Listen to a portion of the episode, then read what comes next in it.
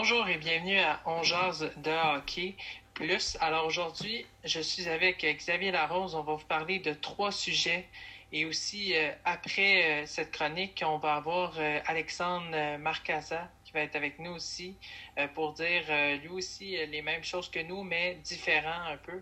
Alors aujourd'hui, des trois sujets qu'on va parler, on va parler des les meneurs, les meneurs pardon, de la Ligue nationale de hockey 2019-2020. On va parler également aussi du résumé de la saison euh, du Canadien de Montréal, chaque position, l'attaque, la défensive et les gardiens de but. Ainsi qu'on va parler des séries éliminatoires de la deuxième ronde qui se passe présentement. Alors, euh, Xavier, euh, pour commencer, pourrais-tu me dire, toi, tu as les défenseurs, qui sont les meneurs de la Ligue nationale de hockey? 2020, 2019-2020 jusqu'ici, le top 5? Euh, le top 5, on va commencer avec euh, euh, John, John Carlson à Washington comme, comme cinquième défenseur.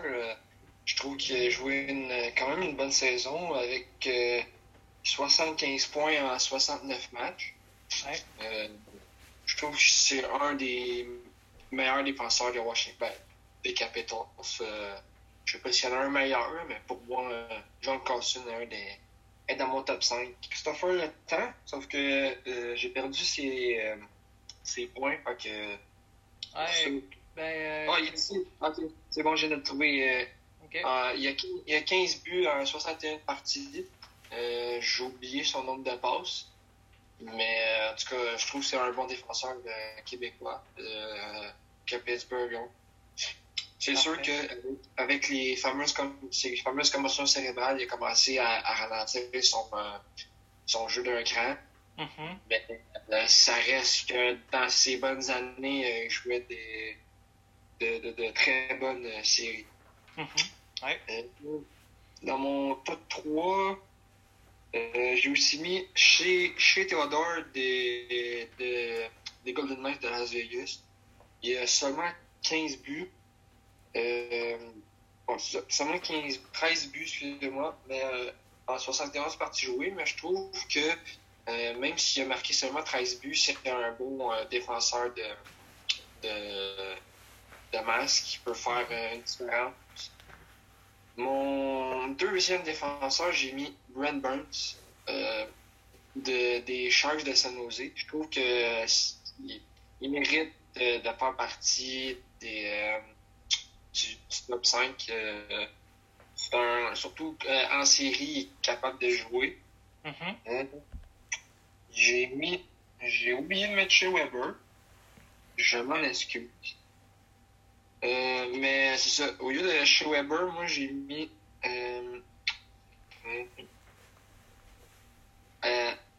j'ai mis Zach ou c'est quoi son nom? Werenski de Columbus, je pense. Oui, exactement. Il y, a, ouais, ça, il y a 20 buts en 63 parties, ce qui est très bon pour un défenseur. Mm -hmm. C'est ça, je trouve que je l'ai mis premier et non chez Weber. Parce que c'est un, je pense qu'il n'est pas si tant vieux comparé à chez Weber. Ouais. Puis, euh, je trouve qu'il a joué une très bonne saison euh, avec Columbus euh, cette année. Oui, exactement. Alors, est-ce qu'il t'en restait ou c'était tout? C'était ça mon top 5. Parfait. Alors, moi, mon top 5, c'est maintenant les attaquants. Moi, j'ai choisi les attaquants. Alors, pour les buts les plus marqués, on va pas se dire, on va pas se cacher, Xavier. Alexander Ovechkin finit premier avec 48 buts en 60 huit matchs. Euh, c'est quand même impressionnant. En deuxième position, Pasternak euh, des Browns de Boston qui a 48 buts en 70 euh, matchs. Plus de matchs joués que Ovechkin, mais c'est quand même pas mal, on va se dire. Là. Pasternak qui a eu quand même une excellente saison. Troisième position, Matthews, 70 parties jouées avec 47 buts. Ensuite, en quatrième position, Dreisaitl. On le sait avec McDavid, c'est un désastre total pour l'ennemi euh, qui euh, l'affronte. Personne aime jouer contre Dreisaitl parce qu'il y a des mains magiques. Alors, c'est ça, 71 parties, il y a 43 buts. Et pour le cinquième, Zibanejad des Rangers de New York qui joue quand même si depuis qu'il a quitté Ottawa. il est extrêmement, il est formidable. Alors, c'est ça. Alors, en 57 parties jouées, il y a 41 buts. En avantage numérique, on va se dire encore Dreisaitl, premier, deuxième McDavid, Pasternak, troisième, quatrième euh, McKinnon et Huberdo en cinquième position. Dreisaitl, 44 points, McDavid 43, Pasternak 38, McKinnon 31 et Huberdo 29. Alors ces joueurs-là, c'est vraiment des joueurs qui sont vraiment qui ont qui font un impact important dans leur équipe.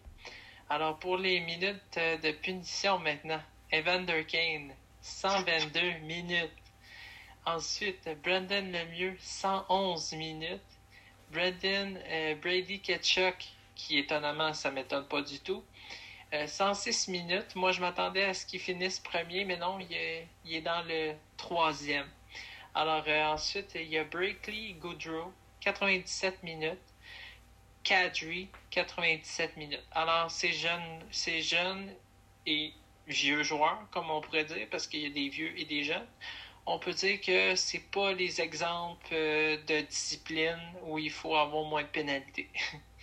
Alors, euh, les tirs au but, on va se dire encore McKinnon, 318 euh, tirs, Ovechkin, 311, Matthews et Patriotti, Patriotty 307 tirs et Matthews 290 et Pasternak aussi. Alors, c'est des joueurs qui lancent énormément au filet et c'est pour ça qu'ils ont autant de points comme ça. Là, mais ça ne veut pas dire nécessairement qu'ils font tout le temps des points, mais c'est quand même dans une saison 280 tirs, c'est beaucoup. Et notamment, on va parler ensuite des buts gagnants. Euh, qui est encore premier, on je l'ai mentionné souvent, Pasternak aussi. Euh, qui les deux ont, ont 10 buts gagnants euh, jusqu'ici parce que Seattle, sa saison est finie. Euh, Jack Eichel, David Perron, qui les deux ont 9 buts. Et il y a Jeff Carter, qui j'étais étonné de voir Jeff Carter dans le top 5. je m'attendais pas ça du tout. Alors, les buts en désavantage numérique, on se disait, Xavier, euh, Sébastien Nao qui finit premier avec 4 euh, buts, ça fait mal. Hayes avec 4 buts aussi. Namestnikov des Rangers, 4 buts. Turney aussi. Et Joël Armia, 3 buts, toi. Moi, je m'attendais pas à ce que Joël Armia soit là. Alors, euh, les buts en avantage, en avantage, oui. Pasternak encore, 20 buts.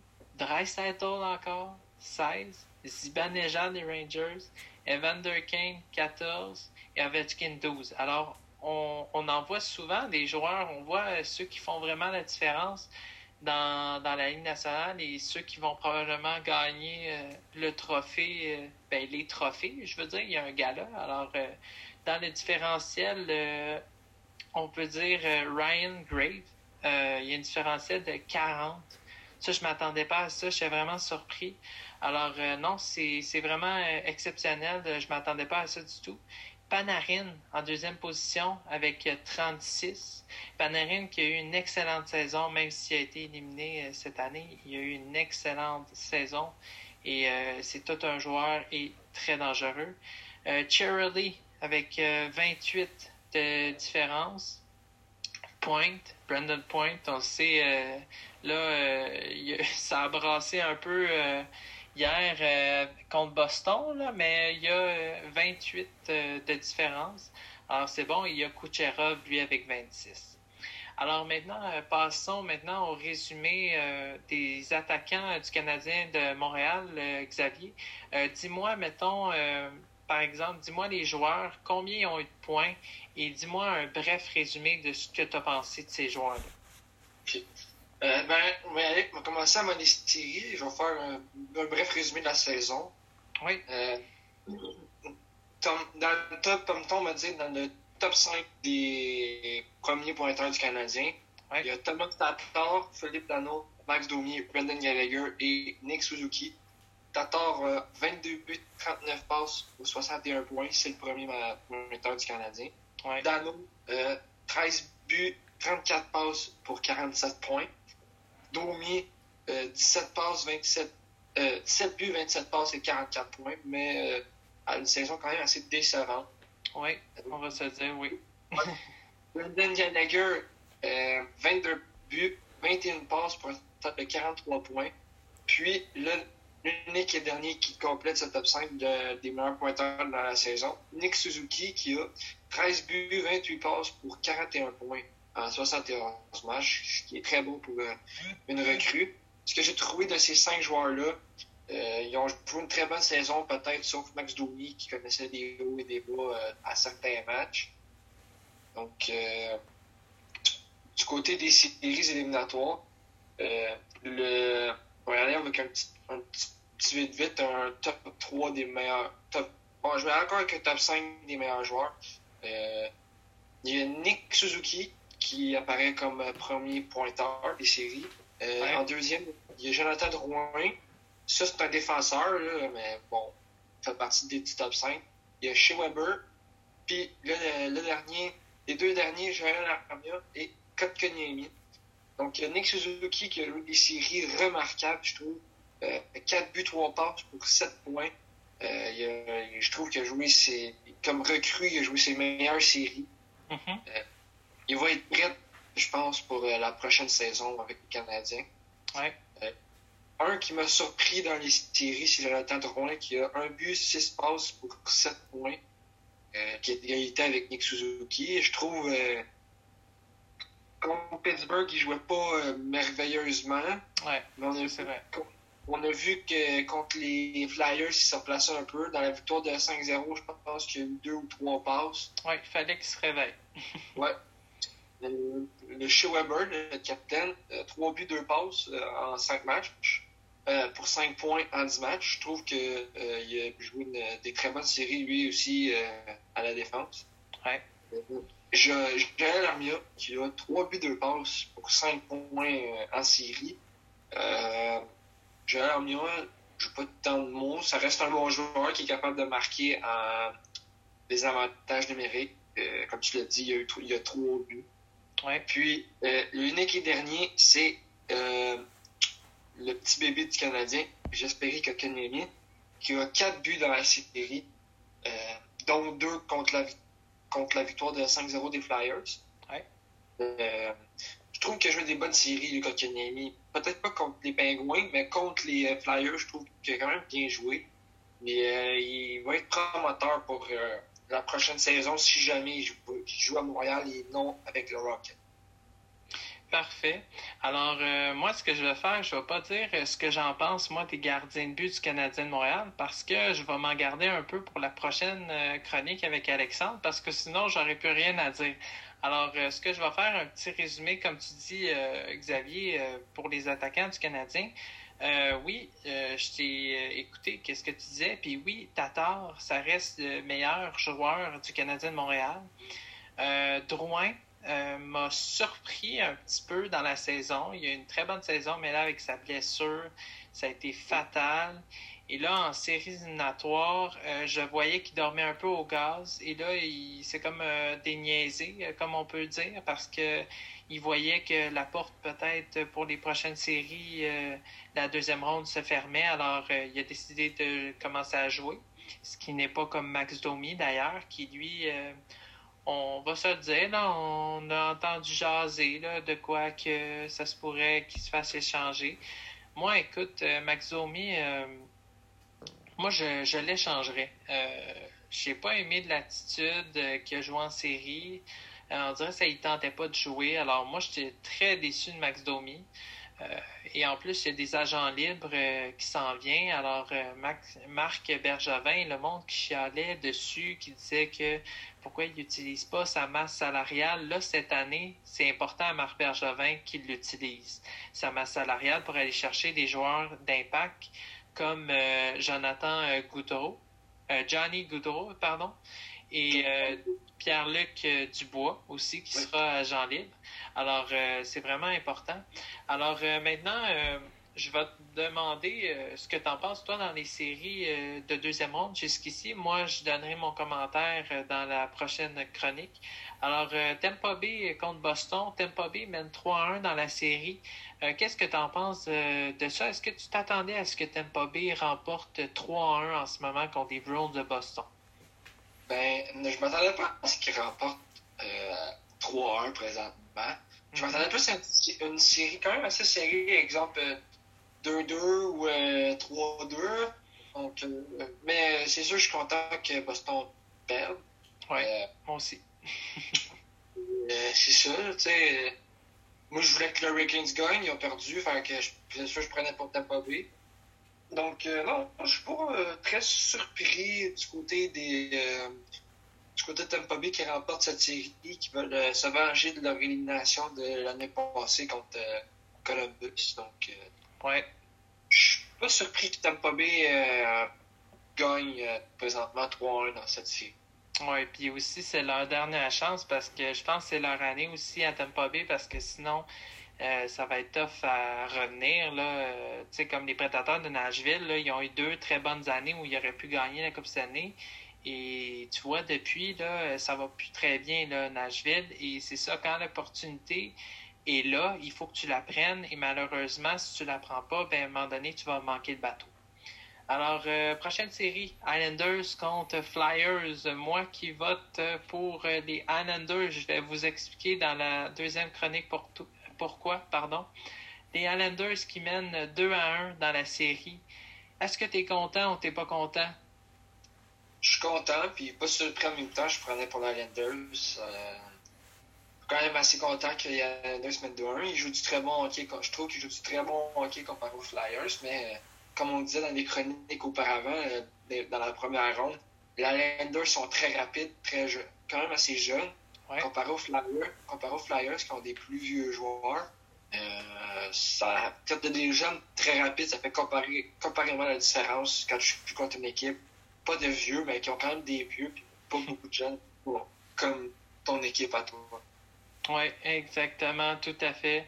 Euh, et c'est ça, l'important, c'est que là, les Islanders, ils utilisent leur vitesse et on se disait, euh, les Flyers, ils jouent du jeu fermé quand le Canadien jouait. Ils ont très bien réussi, félicitations, mais moi, je l'ai dit à plusieurs, même je l'ai dit à un de mes cousins dans ma famille, j'ai dit, je te dis, contre les Flyers, le jeu fermé, là, ça ne marchera pas. Les Islanders, là, le jeu fermé que les Flyers jouent, là, ça ne marchera pas. Et c'est ça qui est euh, primordial, on a vu. Euh, ils se sont fait battre à plat de couture et ils ont, ils ont, pas été, ils ont été obligés, les Flyers, de jouer du jeu, du jeu ouvert parce que sinon, ils se faisaient dominer. Alors, on voit le résultat. On l'a vu dans le premier match, les, les Islanders ont gagné 4-0. Oui. Non, c'est ça exactement. Et en plus, ce qui est drôle, c'est que euh, il y a quelqu'un qui m'avait dit euh, genre ah tu connais pas ton hockey, tu vas pour les pour les euh, Flyers, tout ça. Et il disait qu'il n'y avait pas d'attaque. Là, le lendemain, j'ai réécrit, j'ai envoyé la photo. Hey, c'est 4-0. Puis il disait Barlama, tu penses vraiment qu'il va être capable de faire un jeu blanc contre Carter Hart, là? Que tout le monde pense que c'est le futur Carey Price. OK, vous arrêtez tout de suite, là. Carter Hart, là, il n'a rien prouvé. Puis il est loin. Je dis, il est très loin. Il n'est même pas à la cheville de Carey Price. Sur 10, il est à 0.000 jusqu'à l'infini. Tu sais, c'est... Carter Hart, oui, c'est un très bon gardien. Ça, on se cachera pas. Mais de le comparer à Carey Price parce que c'est son idole, moi, je trouve ça impensable et je trouve ça vraiment euh, je trouve ça trop gros. C'est comme si, mettons, on, le comparait à quelqu'un euh, qui ça n'a aucun bon sens. Alors, cette idée-là, euh, qu'on dit que Carter Hart va être le futur Carey Price, moi je suis pas d'accord. Attendons, il est trop tard et il a rien prouvé aussi Carter Hart. Alors, prochaine Vegas Vegas, j'ai regardé la game hier. Ils ont remporté 3-0 hier. Alors, euh, les Vegas The Golden Knights euh, remportent la série 2 à 1. Toi, qu'est-ce que tu en penses de cette série-là? je trouve que ça va être une bonne série. Moi, j'ai été avec les, les Canucks de Vancouver en sept parties parce que c'est deux équipes assez jeunes, assez rapides aussi. deux bons gardiens à mes yeux. Oui. Euh, c'est ça, c'est deux équipes assez rapides. Euh, que ça, ça va être des séries très, très serrées, euh, cette série-là. Comme on l'a vu, c'est pas des, des matchs serrés non plus. Le premier match terminé 5-0 pour Vegas, le deuxième 5-2 Vancouver et le 3-0 pour Vegas. Donc, c'est des matchs non plus qui sont pas serrés, mais d'après moi, plus on va avancer dans la série, plus les matchs vont être serrés parce que les équipes vont pouvoir gagner, les deux équipes vont pouvoir gagner les matchs. Ouais. Donc, euh, ça reste à voir, mais c'est une très bonne série là, que, que j'ai hâte de regarder présent. Oui, selon moi, c'est une série que euh, c'est un gros point d'interrogation, même si euh, je vais, selon moi, j'y vais avec les Vegas pour l'expérience et tout ça, mais Vancouver jusqu'ici, ça peut être pas l'équipe Cendrillon comme les Islanders, mais équipe qui pourrait impressionner, qui pourrait surprendre. Alors, c'est pour ça que c'est important, même Vegas de Golden Knights, ça paraît, ils prennent pas à la légère les Canucks parce qu'ils ont battu des champions, euh, les Blues de Saint-Louis, qui ont été les champions en 2019. Alors, c'est important, quand tu es rendu surtout en deuxième ronde, Vegas, ils se disent, eux, là, on les prend pas à la légère. Fait que c'est ça, moi, je suis content de Vegas. On prend à la hauteur euh, on se dit comme le Canadien de Montréal, les Flyers, ils n'ont pas pris le Canadien à la légère. Puis c'est ça qui est important. Parce que chaque équipe qui sont en série mérite d'être respectée et Vancouver mérite d'être respectée et d'être euh, d'être respectée équitablement. Alors, euh, pour finir la chronique d'aujourd'hui, pour cette première partie de chronique, alors, euh, Colorado contre Stars. Les Stars, euh, jusqu'ici, menaient la série 2 euh, à 1. Alors, je ne sais pas quand est-ce que le prochain match dispute. Sûrement, ça sera peut-être ce soir parce que hier, j'ai pas vu de match qui a été disputé. Alors, qu'est-ce que tu en penses de cette série-là pour finir cette chronique en beauté? juste pour revenir, l'Avalanche Colorado, le, match numéro 4, euh, je viens d'aller voir sur. Euh, ouais. il, a été reporté, il a été reporté, mais euh, il ne il dit pas à quand.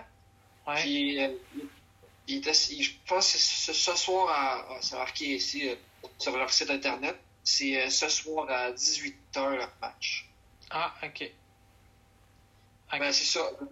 Pour, pour revenir mais ben là, on, quand on va publier la publication, c'est pas live, alors c'était euh, avant hier, euh, parce que nous, on le fait un jour à l'avant, d'avance, pardon, euh, la, la vidéo qu'on est en train de faire là. Alors, c'est avant hier. Ouais. Exactement.